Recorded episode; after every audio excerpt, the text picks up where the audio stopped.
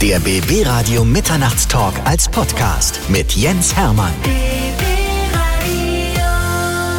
Bei uns im BB Radio Mitternachtstalk ist einer der erfolgreichsten deutschen Sänger. Und dabei muss man erfolgreich wirklich auch unterstreichen.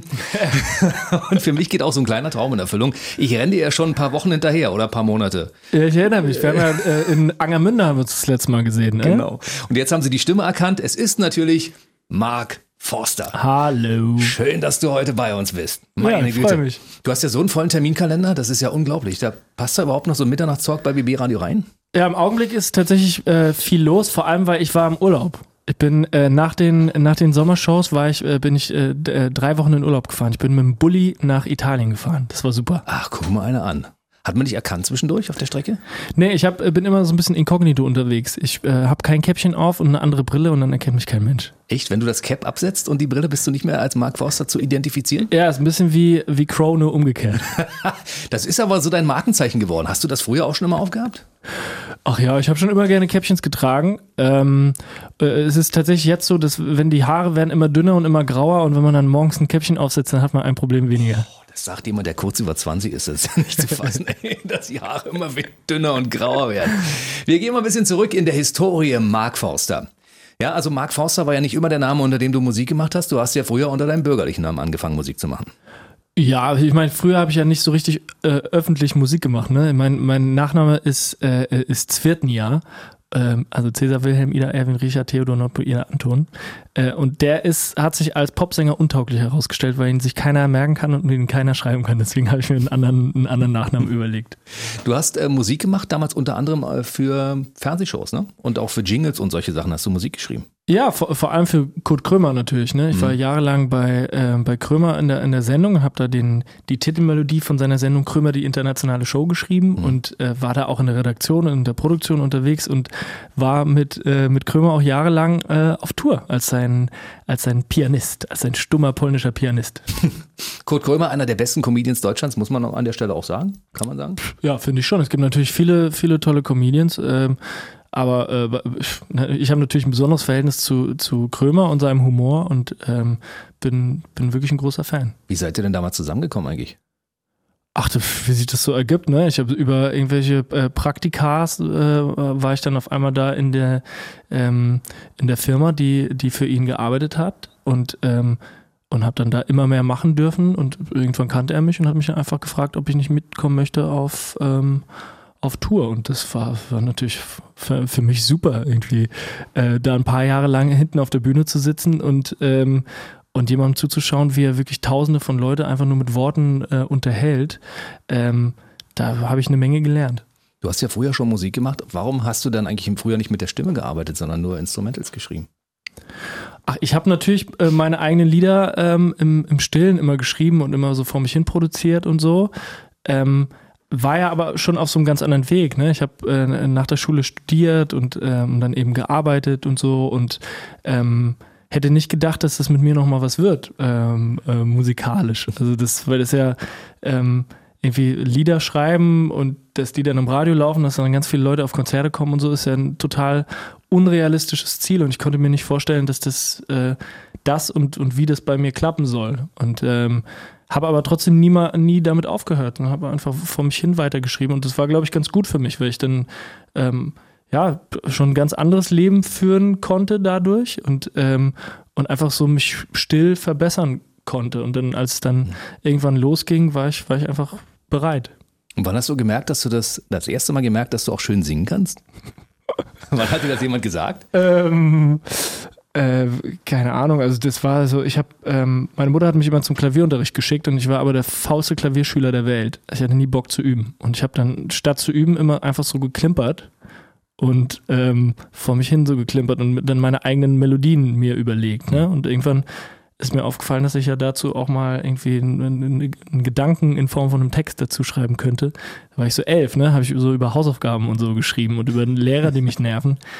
Und ähm, damit habe ich einfach nie wieder aufgehört. So, die Themen haben sich ein bisschen geändert. Ne? Mhm. Also über Hausaufgaben schreibe ich jetzt nicht mehr, aber ich schreibe immer noch einfach über das, was mir so passiert und was, was mich so bewegt, stört, freut. Ähm, und ähm, ja, und so nach und nach wird man dann besser und kriegt dann so eine, so eine eigene Stimme irgendwie. Hast du von diesen Sachen noch irgendwelche im Archiv? Von diesen alten Kinderliedern? Könnte man Äh, irgendwann mal rausbringen dann. Ja, mit Sicherheit auf, auf Tapes, ne? Also bei, bei uns zu Hause gab es immer wahnsinnig viele Musikkassetten, ne? Mein Vater ist in dieser, es gab so eine kurze Zeit, da hat man sich Musik auf Musikkassetten gekauft. Ja, ich weiß. Also die war wirklich nicht lang. Und äh, da war mein Vater voll drin und hat sich halt hammer viele von den Dingern gekauft. Und ich habe immer seine teuer, teuer gekauften Musikkassetten genommen und habe die überspielt.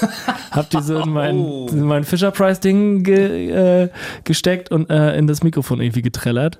Ähm, also da gibt es bestimmt noch ein paar. Ich weiß auf jeden Fall, dass ich eine, äh, eine Pink Floyd-Kassette habe ich total verhunzt dadurch. Eieiei. Also ich meine, bei Schlagern wäre es ja nicht so schlimm gewesen, aber gerade so bei Pink Floyd. Stimmt, aber Mike Krüger habe ich auch kaputt gemacht. Und man äh, muss, glaube ich, mal in der Story sagen, also ich bin ja Ostkind, bei uns gab es so eine werksbespielten Kassetten auch, aber das Doofe an diesen Kassetten war, dass eine werkbespielte Kassette genauso teuer war wie eine LP zum Beispiel. Ach. Ja, das war einfach so. Und der, der Preis war genauso hoch. Und wenn du dann so ein Ding natürlich zerstört hast. war das auch einer der Gründe, warum eins deiner Alben zum Beispiel Tape heißt? Weil du mit Tapes viel zu tun hattest früher? Ja, ja, es- Ich habe, ähm, als, als ich so in meinem Kinderzimmer gesessen habe, ähm, gab es noch kein Spotify und noch kein YouTube und so. Und dann, ähm, ich hatte so eine, so eine Kompaktanlage mit, mit einem Radio und unten einem Kassettendeck. Und ich konnte dann äh, meine Lieblingslieder aus dem Radio aufnehmen, auf eine Kassette. Und äh, habe das dann immer gemacht, habe dann immer gesessen und gewartet, bis mein Lieblingslied kommt. Und so nach und nach hat sich dann so ein, so ein richtiges Album entwickelt. Ähm, und äh, wenn ich jetzt an diese Songs zurückdenke oder wenn ich manchmal so ein Lied ähm, höre im Radio, das auf meinem, auf meinem Tape gelandet ist, dann kriege ich so ein ganz warmes Gefühl. Und ich wollte gerne eine Platte machen, die sich, die so, so abwechslungsreich ist und sich aber so nach zu Hause anfühlt wie dieses Tape. Und deswegen heißt mein Album Tape. Hast du noch Tapes richtig im, im Gebrauch? Nee, ich hatte ähm, ähm, das, äh, mein letztes Tape-Radio war ähm, in einem Auto. Das, das Auto habe ich jetzt nicht mehr. In meinem neuen Auto ist jetzt Bluetooth.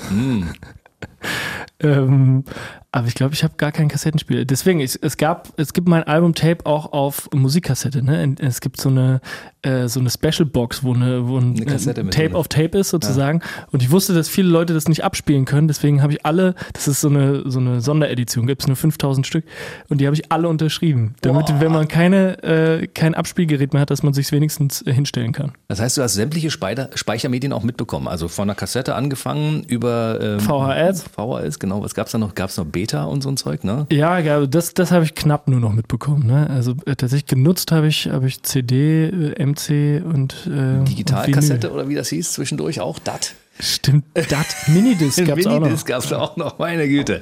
Also wir sind heute schon sehr komfortabel unterwegs, ne? Mit dem, was wir speichern können. Ja klar, heute wird ja nur noch ges gestreamt eigentlich. Ne? Also es ist ja, ähm, ich kann mich nicht erinnern, wann ich zuletzt mal einen USB-Stick und eine CD benutzt hätte. Also es ähm, läuft bei mir alles tatsächlich über, ähm, ja, über übers Internet. Wir kommen mal zurück auf deine musikalische Karriere. Wann ging das genau los? Kannst du dich an deinen ersten Auftritt erinnern, an dem du auf einer Bühne standst und gesagt hast, ja, jetzt beginnt meine Karriere ganz offiziell? Nee, also so einen Tag ähm, gab es natürlich nicht. Das ist alles so eine, ähm, so eine langsame Entwicklung äh, bei mir gewesen und ähm, ähm, es, keine Ahnung, ist man, wenn es dann, sogar wenn es dann irgendwann anfängt, irgendwie, wenn dann Leute sich anfangen dafür zu interessieren oder so, ähm, kann man das nicht so richtig wahrhaben, einfach weil dieser Wunsch, Musiker zu werden, so unrealistisch ist. Ne? Und das ja ähm, bei den aller, allermeisten ganz, ganz tollen Künstlern nicht klappt. Ne? Und das, ähm, ich weiß, dass da viel, viel Glück einfach eine Rolle spielt und ähm, ich habe irre viel Glück gehabt, dass ich jetzt da bin, wo ich, wo ich jetzt sein darf und äh, bin dafür auch jeden Tag dankbar. Also war Kurt Krömer derjenige, der dir quasi den, den Weg zum Ruhm geebnet hat? Kann man das so sagen? Ja, ich, ver ich verdanke meine Karriere Kurt Krömer. nee, ey, keine Ahnung. Also ich habe natürlich bei äh, Kurt Krömer zum ersten Mal in meinem Leben ähm, ein bisschen Geld verdient. Ne? Und ähm, ich habe dieses Geld genommen und äh, habe mir so ein Zimmer eingerichtet mit einem Computer und einer Box und einem Keyboard und äh, konnte dann dort zum ersten Mal richtig ein bisschen Musik mal aufnehmen und so. Und das, ähm, das war schon wichtig. Und natürlich heute, wenn ich so, ähm, äh, so Sachen im Fernsehen mache oder so, dann ähm, dann äh, ist vieles von meinem Humor natürlich echt so, so beeinflusst natürlich von, von Krümmer, weil ich dem jahrelang äh, zugeschaut habe und so. Und äh, es war eine wichtige Zeit für mich und ich bin ihm da sehr, sehr dankbar. Das heißt, wenn irgendwann mal irgendwas nicht klappt mit der Musik, falls das Instrument äh, nicht auf der Bühne ist oder so, dann machst du ein bisschen Comedy-Show zwischendurch aus dem Genau, Repertoire von Krömer. Dann bewerbe ich mich wieder bei Krömi. Jetzt kannst du ja stolz zurückblicken auf die letzten Jahre. Also du hast äh, drei sehr erfolgreiche Alben in den Charts platziert und du bist nebenbei auch noch in verschiedenen Fernsehformaten. Wofür schlägt denn jetzt dein Herz? Ja, ganz klar für die Musik. Ne? Also so, ja. diese ähm, die Fernsehgeschichten sind ähm, machen mir natürlich wahnsinnig viel Freude. Oder wenn ich ja, ich habe jetzt einen äh, Film synchronisiert, äh, Trolls, einen Animationsfilm. Ähm, mache unterschiedliche Fernsehgeschichten ähm, und war bei der Europameisterschaft ja ganz viel unterwegs. Das macht mir alles äh, echt großen Spaß und ich darf Sachen sehen, von denen ich jetzt nicht gedacht hätte, dass ich die ähm, äh, irgendwann mal sehen darf und so. Ähm, aber ich bin schon ein Musiker. Das ist schon äh, das, wofür mein Herz schlägt und wo- worüber ich mir die meisten Gedanken mache. Du bist großer Fußballfan, das merkt man ja bei, bei deinen Songs zum Beispiel. Also zwei deiner Songs haben es ja wirklich ganz weit nach oben geschafft. Also Au revoir gab es ja damals eine WM-Version, kann ich Ja. mich erinnern. Ich bin bald gegen Baum gefahren, dachte, ist das geil. Wo kam denn diese Idee damals her?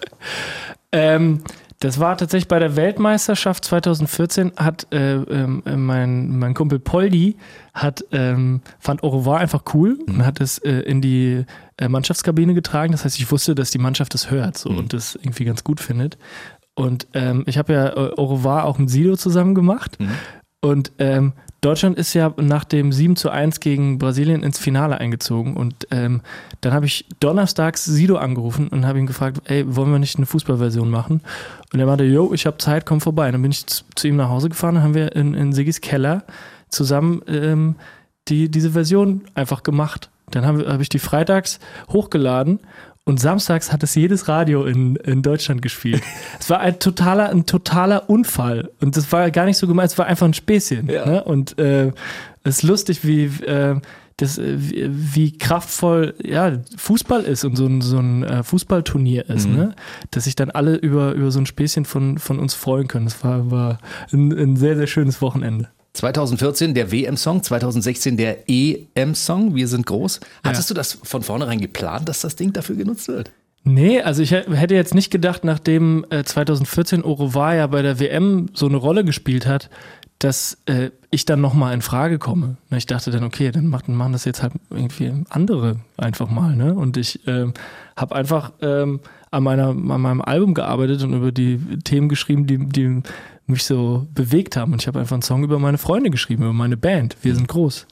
Und ähm, das hat dann, ähm, haben dann die Verantwortlichen vom, vom ZDF ähm, gehört und ha- haben das dann ausgesucht. Und äh, es ist für mich natürlich ein großes Glück, dass, ähm, dass ich dann mal, keine Ahnung, bei einer Europameisterschaft mit Oliver Kahn und Olli Welke dann mal so äh, meine Expertise raushängen lassen kann. Das war natürlich total, total cool. Tolle Also du- Zeit. Du bist äh, auf dem Olymp quasi angekommen. Du bist der einzige Interpret in Deutschland, glaube ich, der es geschafft hat, zweimal zu einem Riesenereignis so einen Fußballsong zu platzieren. Ja, der Michael Schanze gibt's noch, der hat bestimmt auch zwei oder, oder Udo Jürgens. Na, weiß ich nicht. Du hattest zwischendurch auch einen kleinen Ausflug und hast mit äh, Felix Jen zusammen was Cooles gemacht. Gab es ja in der Form auch noch nicht. Ja, also Felix und ich, wir haben ja ein äh, Geheimprojekt. Das darf ja keiner wissen, dass wir das sind. Dass ihr F heißt. Ja, Felix und Forster, das darf ja niemand wissen. Wir haben einfach uns so ein Späßchen gemacht und weil wir uns sehr gut verstehen, zusammen ein Lied gemacht und eine Band gegründet, die geheim sein sollte. Und das hat aber nicht geklappt. Und äh, ja, ich freue mich, ne? Es ist natürlich für mich total spannend mit jemandem wie Felix Jehn, der äh, wirklich ja andere Musik macht als ich normalerweise, äh, mit dem zusammen unsere beiden Stile äh, zu, zu kombinieren. Und äh, das macht großen Spaß. Hat man euch sofort entlarvt? Also deine Stimme ist ja auch so prägnant, das ist ja der Wahnsinn. Ja, das hat sofort jeder gecheckt irgendwie. Und auch, äh, auch äh, den, den Stil von Felix. Es war, hat einfach nur Sekunden gedauert. Also ähm, äh, das war, ja, hat nicht so gut geklappt. Marc Forster bei uns im BB Radio Mitternachtstalk. Ich freue mich, dass du da warst, wünsche dir viel Erfolg für die Zukunft und ich hoffe, Dankeschön. dass wir uns bald wieder hier sehen und du uns viele schöne neue Geschichten erzählen kannst. Ja, hoffe ich auch. Bis bald. Bis bald. Tschüss. Tschüss. Der BB Radio Mitternachtstalk. Jede Nacht ab 0 Uhr. Und der neueste Podcast jeden Mittwoch.